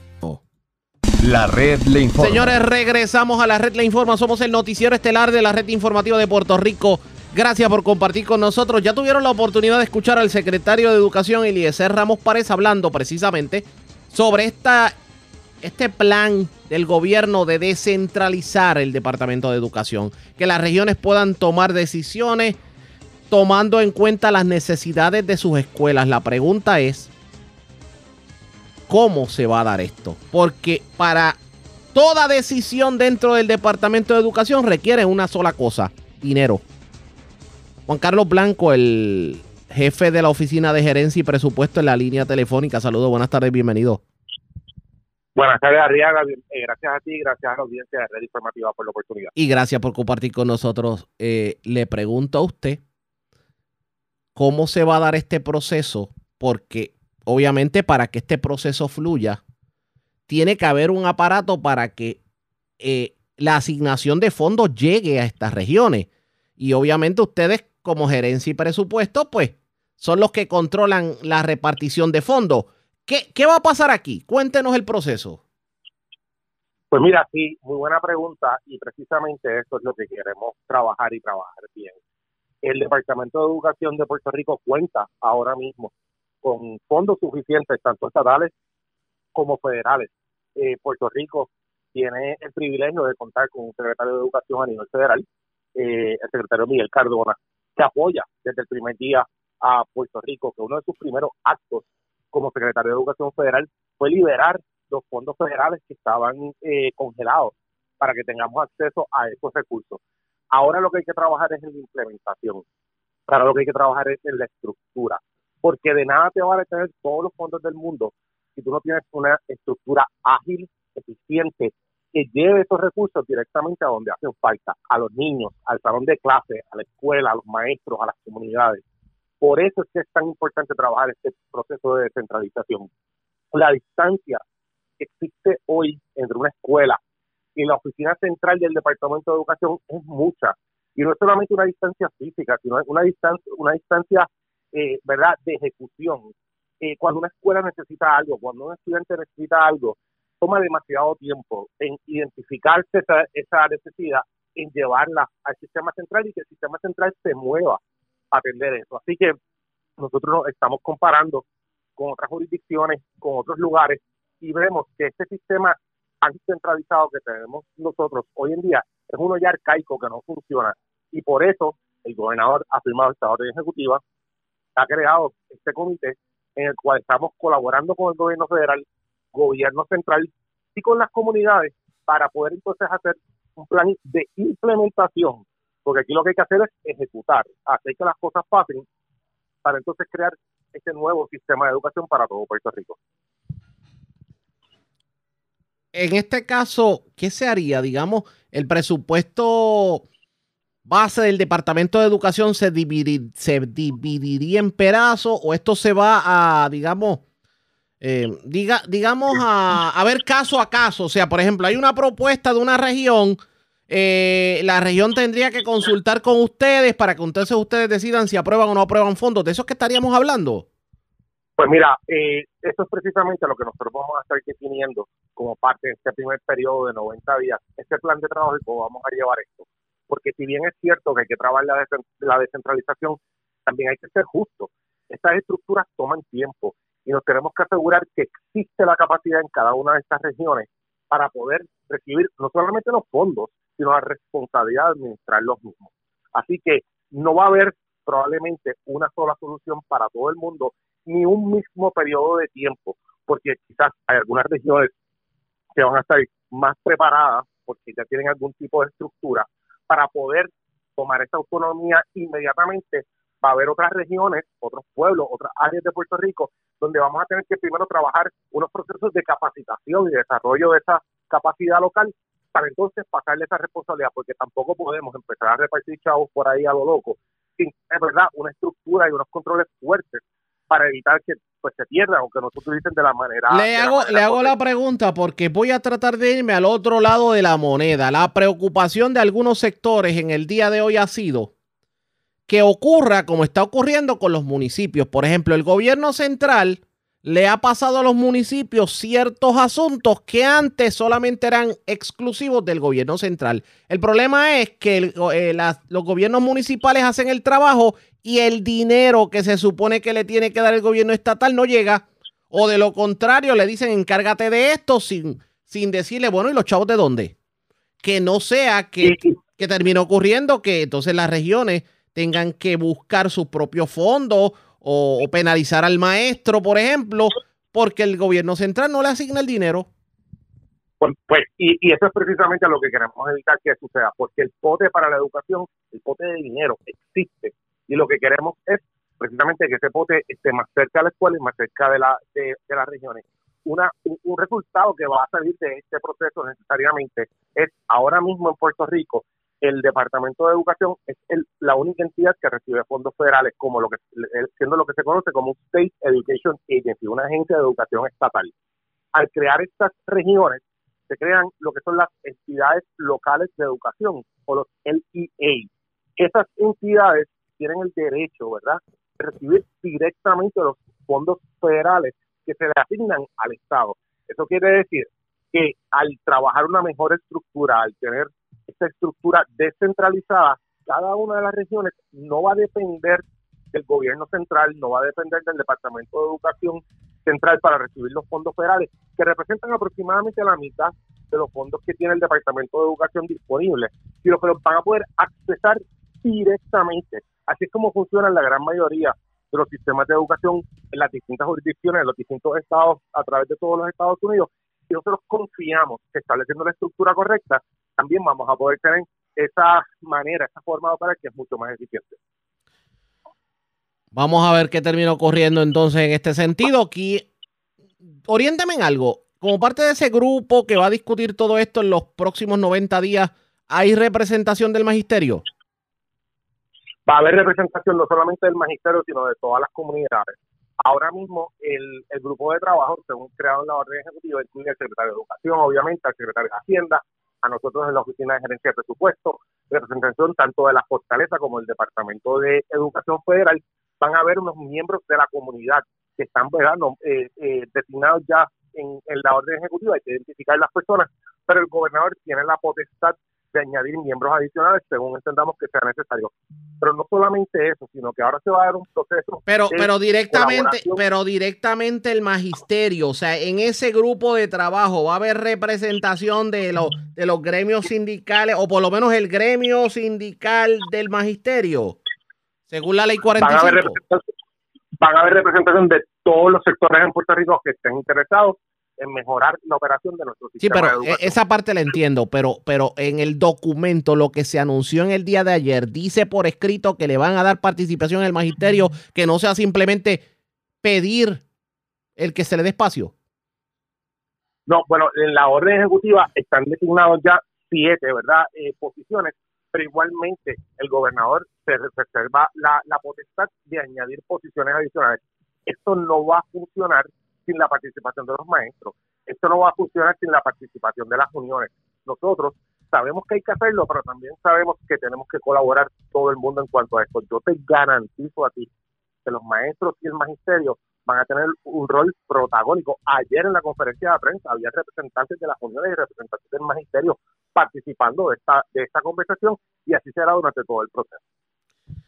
Bueno, vamos a ver qué, qué va a pasar en este sentido, porque obviamente el magisterio pide digo, ha resentido en la mañana de hoy el que tal vez en entre esos siete que dice la orden ejecutiva no se mencione representación directa del magisterio, pero vamos a ver si por lo menos se abre la ventana para eso. Pero usted garantiza que por lo menos a como vamos a ver el proceso, lo que es la naturaleza de la medida se va a materializar. 100% y, y te lo llevo más allá de los reclamos más fuertes de mayor autonomía en las escuelas, de los reclamos más fuertes de la descentralización, de los reclamos más fuertes que la, toma de decisiones esté local, ha venido de los maestros.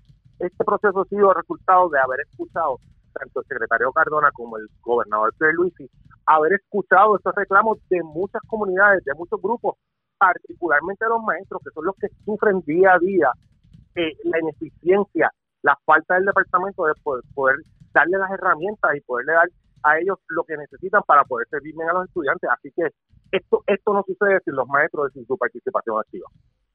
Bueno, vamos a estar eh, pendientes. Gracias por haber compartido con nosotros. Buenas tardes. Buenas tardes, Ariel. Gracias siempre. Y como siempre, ustedes escucharon, Juan Carlos Blanco es el jefe de gerencia y presupuesto. Esto ha traído también sus controversias porque el magisterio reciente, el que en esa medida no sé, en ese grupo que va a estar evaluando la posible descentralización de las escuelas, no se plasmó que vaya a haber precisamente representación del magisterio. De hecho, nosotros vamos a ver si conseguimos alguna representación del magisterio para hablar sobre este tema. Ustedes pendientes a la red informativa. Mientras hacemos lo siguiente. La red le informa. Cuando regresemos vamos a más noticias del ámbito policíaco y mucho más en esta edición de hoy, martes del noticiero estelar de la red informativa. La red le informa. Señores, regresamos a la red le informa, el noticiero estelar de la red informativa edición de hoy martes. Gracias por compartir con nosotros. Vamos a más noticias del ámbito policiaco. Delincuentes escalaron el Puma del barrio Percha de Morovis de la carretera 155. Se llevaron miles de dólares en dinero y mercancía. La información la tiene Wanda Vázquez, directora de la oficina de prensa de la policía en Arecibo. Saludos, buenas tardes. Sí, gracias, muy buenas tardes. Pues durante la madrugada de hoy, al llegar ahí al puesto de gasolina Puman, una empleada se percató de que alguien forzó la puerta principal, logrando el acceso al interior y donde se apropiaron de mercancía, dinero en efectivo, le causaron daño al sistema de cámaras y a las máquinas tragamoneda y a un cajero auto eh, ATM. Al momento, pues, eh, se verificó y se llevaron sobre unos cuatro mil eh, dólares en efectivo sobre mercancías, cigarrillos, eh, eh, pastillas panadol dulce, sobre unos 1.914 dólares. Y los daños a las cámaras fueron unos de los 1.450. El agente Heriberto Arroyo Sierra del distrito de Morovis investigó preliminarmente y refirió el caso a la División de Delitos contra la Propiedad del Cuerpo de Investigaciones Criminales del Área Policíaca de Arecibo que van a continuar la investigación. Gracias por la información. Buenas tardes. Igual. Gracias, era Wanda Vázquez, oficial de prensa de la policía en Arecibo. Del norte vamos a la zona metropolitana porque se erradicaron cargos criminales contra un sexagenario. Aparentemente agredió a otra sexagenaria en medio de un incidente violento en el barrio Piedras Blancas de Guainabo. La información la tiene Mayra Ayala, oficial de prensa de la policía en Bayamón. Saludos, buenas tardes. Sí, buenas tardes. La información que tenemos es que en horas de la tarde de ayer en el Tribunal de Bayamón le fueron radicados cargos por maltrato a persona de edad avanzada y por el uso de un arma blanca a Edwin F. Martínez Nieves, de 69 años de edad, por hechos ocurridos el pasado 22 de abril del 2023 en el barrio Piedras Blancas en Guainabo. De acuerdo a la investigación realizada, se alega que Martínez Nieves agredió a una amiga de 67 años con sus manos y un paraguas en el área del rostro, dejándola aturdida y ocasionándole hematomas en el cuerpo, siendo transportada a una institución médica del área. El caso, que fue investigado por el agente Isaías Rivera de la División de Agresiones del CIC de Bayamón, fue consultado con el fiscal Dwight Santiago Acosta, quien instruyó los cargos mencionados. El mismo fue llevado ante la juez Catherine Brunel Curet del Tribunal de Bayamón, quien luego de escuchar la prueba encontró causa para arresto, señalándole una fianza de 16 mil, la cual no prestó, siendo ingresado en la cárcel 705 de Bayamón. La vista preliminar fue pautada para el 5 de junio. Gracias por la información. Buenas tardes. Buenas tardes. Gracias, Mayra. Ya el oficial de prensa de la policía en Bayamón. Nos quedamos en la zona norte y metropolitana porque se erradicaron cargos criminales contra un maestro que se alega pudo haber cometido algún tipo de acto sexual contra dos estudiantes en hechos ocurridos el año pasado.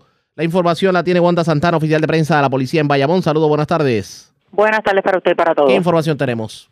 En horas de la tarde de ayer, en el Tribunal de Bayamón, le fueron radicados cargos criminales a Fernando Fontán Peña, de 32 años, residente en Vega Baja. Esto por agresión sexual, actos lascivos, en violación a los artículos de la Ley para la Seguridad y Bienestar y Protección de Menores. Además, cometió seducción, persuasión, atracción y coacción en violación al Código Penal de Puerto Rico por hechos ocurridos en los meses de marzo, abril del año 2022 en Vega Baja. De acuerdo a la investigación, Fontán Peña, siendo maestro, ofreció dinero a una menor para que sostuviera relaciones sexuales y comunicaciones a través de medios electrónicos. Además, pagó por fotografías de la menor en ropa interior. En otra ocasión, cometió agresión sexual a otra menor de edad en el salón de clases y en la residencia de este. La agente Dalis Rosado, bajo la supervisión del sargento Edgardo Ramos, ambos adscritos a la División de Delitos Sexuales, consultó el caso con la fiscal María Rossi, quien instruyó radicarlo antes descrito. El imputado fue llevado ante el juez Francisco Párez, quien luego de escuchar la prueba determinó causa en todos los delitos, señalándole una fianza global de 200 mil dólares, la cual la prestó. La vista preliminar fue pautada para el 5 de junio. Buenas tardes. Y buenas tardes para usted también. Gracias, era Wanda Santana, oficial de prensa de la policía en Bayamón. De la zona metropolitana vamos a la zona centro-oriental de Puerto Rico porque, señores, una persona dejó 16 mil dólares en la gaveta de su carro, esto en una estación Puma de, de Gurabo. alguien pues tuvo acceso a la gaveta y desaparecieron los chavos, como dice el refrán. Kenny Ojeda, oficial de prensa de la policía en Caguas con detalles. Saludos, buenas tardes. Buenas tardes para todos. Personal del negociado de la Policía de Puerto Rico investigaron una apropiación ilegal que fue reportada a eso de las 7 y 1 de la noche de ayer. Hechos ocurridos en un garaje Puma ubicado en la carretera 189 en Gurabo. Según informó el querellante, dejó su vehículo Nissan de color azul del año 2021 estacionado en el mencionado lugar. Al regresar al mismo, se percató que alguien obtuvo acceso y se apropió de 16 mil dólares en efectivos, los cuales se encontraban en una gaveta del auto. El agente Juan Genena, adscrito al distrito de Gurabo, investigó inicialmente y refirió el caso al Cuerpo de Investigaciones Criminales de Gagua para que continúen con la pesquisa. Gracias por la información. Buenas tardes. Buenas tardes. Gracias, era Kenny Ojeda, oficial de prensa de la policía en Caguas de la zona centro oriental. Regresamos a la metropolitana. Delincuentes asaltaron a una persona que mientras iba llegando a, la zona del condominio del Monte Sur, esto en, en la avenida Hostos en Atorrey, le llevó 1.700 dólares en efectivo. Además, también desconocidos se llevaron 600 dólares y unas carteras de un vehículo estacionado en la calle José Gautier Benítez en Barrio Obrero Santurce. Yaira Rivera, oficial de prensa de la policía en el cuartel general con detalles. Saludos, buenas tardes. Saludos, buenas tardes. Personal del negociado de la Policía de Puerto Rico investigan un robo que fue reportado en la madrugada de hoy tras hechos ocurridos cerca del condominio El Monte Sur, ubicado en la avenida Eugenio María de Hostos en Atorrey. Según informó el querellante, mientras se encontraba en el lugar antes mencionado, un individuo se le acercó y portando un arma de fuego le indicó que le entregara todo el dinero que tuviese. Posteriormente, el asaltante se apropió de 1.700 dólares en efectivo. El agente Vicente Rivera, escrito al precinto de Atorrey Oeste, investigó preliminarmente el incidente y notificó el caso a los agentes del Cuerpo de Investigaciones Criminales de San Juan para que continúen con la pesquisa. En otras informaciones, una apropiación ilegal fue reportada a las 5 y 6 de la tarde de ayer en hechos ocurridos en la calle José Gautier Benítez en Barrio Obrero según informó la creyente que dejó su vehículo Hyundai Tucson color blanco y del año 2020 estacionado en el mencionado lugar. Posteriormente, al regresar al mismo, se percató que alguien se apropió de dos carteras con 600 dólares en efectivo y documentos personales. El policía municipal Jesús García se hizo cargo de la investigación. Gracias por la información. Buenas tardes. Buenas tardes. Era Yaira Rivera, oficial de prensa de la policía en el cuartel general. Vamos a otros temas. ¿Cómo va el proceso de implementación del marbete electrónico? Pues hoy la secretaria del Departamento de Transportación y Obras Públicas, Eileen Vélez Vega, habló sobre el tema y pasó revista sobre cómo va el proceso al momento. Pues ya estamos a ley de semanas, pero también hizo público el que ahora se está trabajando con la renovación digitalizada del seguro compulsorio. Ahora no tendrá que hacer la crucecita en el papel. ¿Cuándo se implementará esto? Vamos a escuchar lo que dijo en una parte con la prensa. El sello de autoexpreso se va entonces a instalar ese tipo de sello para los vehículos y ya no tenemos que entonces tener la pegatina que se cambia todos los años. Así que usted va a poder renovar a través de Sesco Digital o si aún lo quiere hacer en el banco o en los centros de inspección y nunca va a tener que volver a sacar el sellito. Ese va a continuar siendo su sello, cada año usted renueva con ese. ¿Ese sellito va a dónde? Va en el cristal, igual que está actualmente. Sí, donde está el cristal, el, cristal delantero, ya entonces no vamos a necesitar de estar eh, todos los años. Usted va entonces a poder eh, renovar siempre ese sellito digital a través de Sesco Digital. Todavía tiene que inspeccionar su vehículo, que esa es la ley 22. Pero entonces usted va a Sesco Digital, renueva su marbete, va a inspecciona y ya no tiene que comprar otro sello para estar cambiándolo todos los años. Entonces estamos trabajando con PRIPS. ya, ya, no voy a, dañar el tinte del carro del no. que está la frente. no, ni necesita la Jen, no, no, no, no, lo va a poner ahí una sola vez y ya no lo va a tener que mover, remover en todos los años que siga renovando Marbete. Y entonces esto que menciona inmediatamente antes de, del Malvete. Digitalizar las certificaciones de inspección de vehículos de motor y el formulario de seguro de responsabilidad pública. Sí, usted sabe que tiene que llenar la hojita de ASC, pues eh, ya no va a ser una hojita, ahora lo podemos hacer también, lo vamos a poder hacer digital y así no hay el problema de que si no hay boletas suficientes, que si vamos a... No digital podemos- antes de llegar a la, a la colecturía. Se puede hacer, exacto, se puede hacer entonces todo a través de, este, de nuestro sistema de sesco digital. ¿Ok? Ok. Eso lo estamos trabajando con PRITS, así que los detalles de, de ese proyecto todavía no lo hemos publicado, pero sí la idea es evitar que se tenga que hacer todo por papel y tener que estar entregando boletas a los diferentes centros de inspección eh, y a los sescos, pues entonces va a ser un proceso digital. Entonces, coménteme de lo del embarcadero en, en Dos Bocas. Ujú. Ese fue, el embarcadero le pertenece a DITOP y fue afectado a eh, por el huracán María, era donde están los botecitos que llevan en alrededor del ahí, lago. ¿verdad? Eh, ¿Perdón? Está en ruina. Ahora mismo está, eh, está afectado por lo que fue María, no están los botes funcionando, pues entonces nosotros recibimos dinero de FEMA para poder entonces hacer las reparaciones y también entonces comprar embarcaciones nuevas. Lo que está ahora mismo en ASG son las reparaciones como tal al embarcadero, a la infraestructura. ¿Y eso, eso cuánto tiempo se va a tardar en que eso esté operacional de nuevo? No estoy segura de esa información, pero tendría que verificársela, porque ahora entonces está en etapa de subasta para hacer las arreg- los arreglos y entonces después anun- se se abriría entonces al público. También hay que comprar. Vamos a ver si en efecto se logra implementar el malvete electrónico a partir de este verano. Era la secretaria de Obras Públicas, Eileen Vélez Vega. ¿Cómo va a estar funcionando esto? ¿Cuán efectivo va a ser? Ustedes pendientes a la red informativa. La red le informa. Vamos a la pausa. Regresamos a la parte final del noticiero estelar de la red informativa. La red le informa. Señores, regresamos esta vez a la parte final del noticiero estelar de la red informativa de Puerto Rico. ¿Cómo está Estados Unidos? ¿Cómo está el mundo a esta hora de la tarde? Vamos con DN, nos tienen un resumen completo sobre lo más importante acontecido en el ámbito nacional e internacional.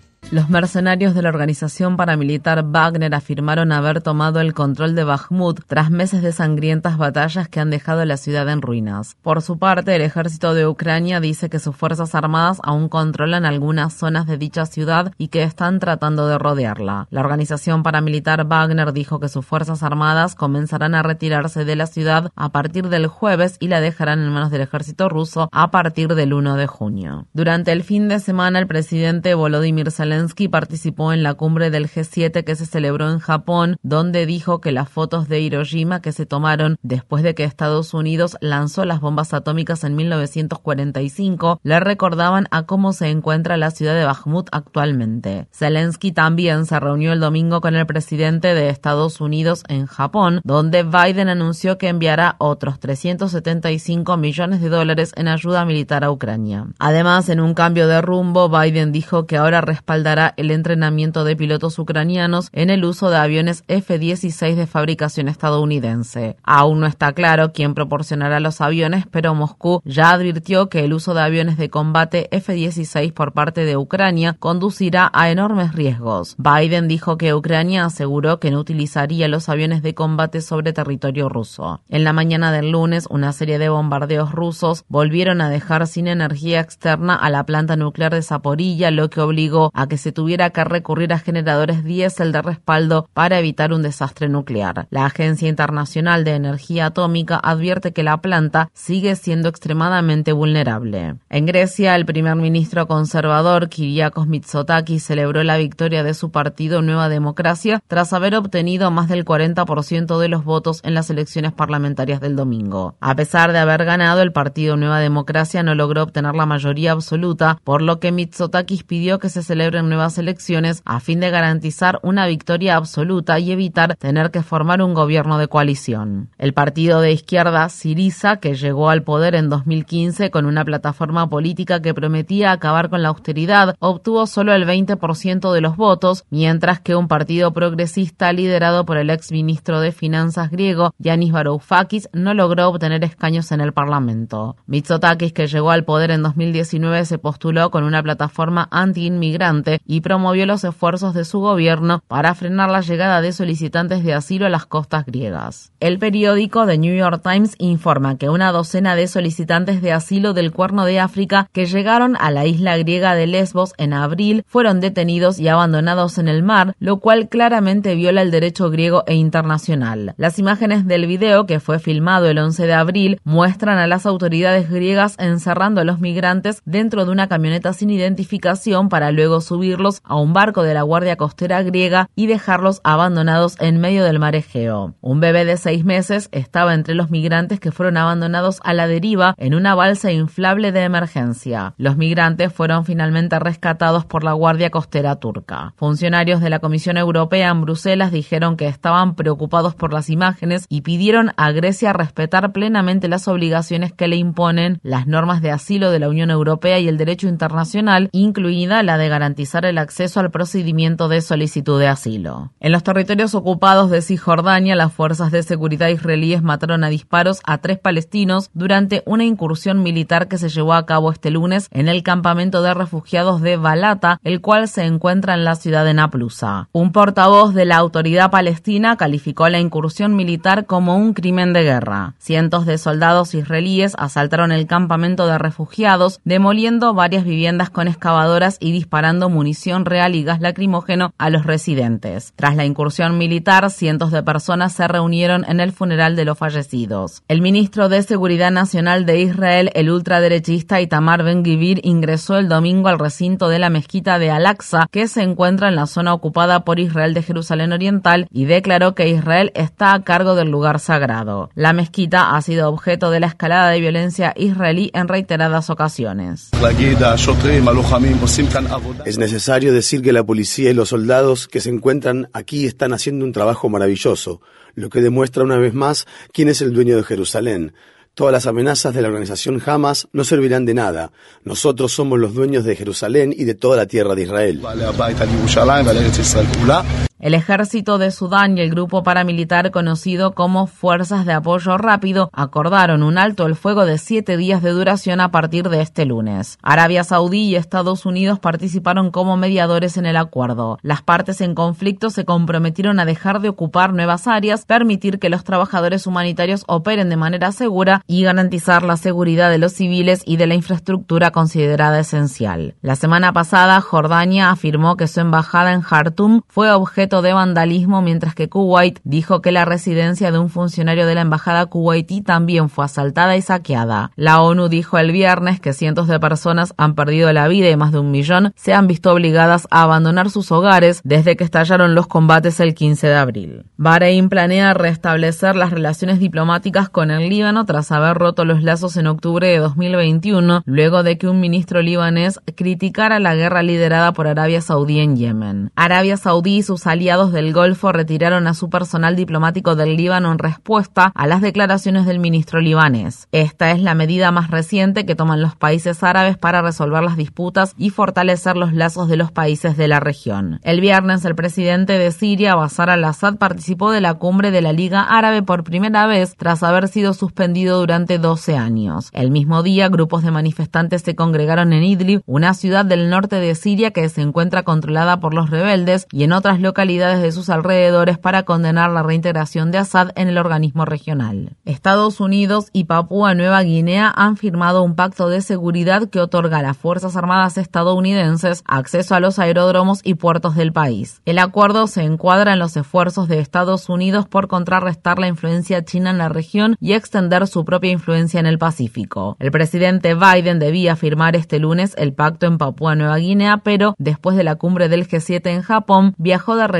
a la ciudad de Washington, D.C. para reanudar las negociaciones sobre el límite de la deuda federal. El secretario de Estado estadounidense, Anthony Blinken, sustituyó a Biden en la reunión con el primer ministro de Papúa Nueva Guinea, James Marape. En Brasil, el 14 de mayo, dos hombres armados le dispararon en la cabeza a un destacado líder indígena del norteño estado de Pará, en lo que se considera un aparente intento de asesinato. Lucio Tembe sobrevivió al ataque y fue operado. El gobierno federal de Brasil dijo que está investigando si el ataque está relacionado con los conflictos que existen con las empresas de aceite de palma, a las que se culpa de acaparar tierras, deforestar, contaminar el agua y ejercer violencia contra las comunidades indígenas. La Unión Europea ha multado a Meta, la empresa matriz de Facebook e Instagram, por violar las normas de privacidad y protección de datos. Meta recibió la orden de pagar 1.300 millones de dólares y de suspender de inmediato la transferencia de los datos personales de los usuarios de Facebook de la Unión Europea a servidores en Estados Unidos, a menos que pueda protegerlos de la vigilancia gubernamental. La sanción anunciada este lunes por la Comisión de Protección de Datos de Irlanda es la multa más grande jamás impuesta por ese organismo de control de la privacidad.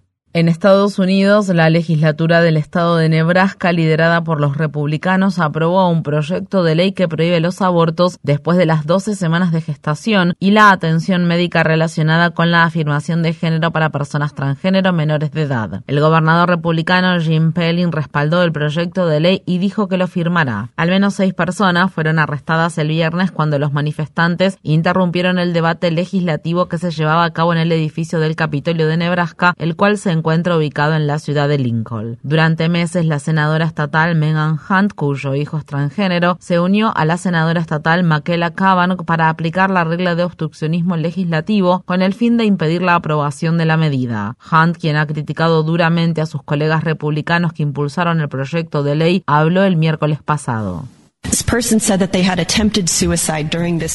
Esta persona dijo que había intentado quitarse la vida mientras se llevaba adelante esta sesión en Nebraska, una persona trans. Y yo le dije, no dejes que una de estas basuras con las que trabajo sea la causa de que no estés aquí. Ellos no lo valen. El potencial que tienes para el resto de tu vida es mucho mayor que el daño que cualquiera de estas basuras puede causar en su pequeño mandato de cuatro u ocho años.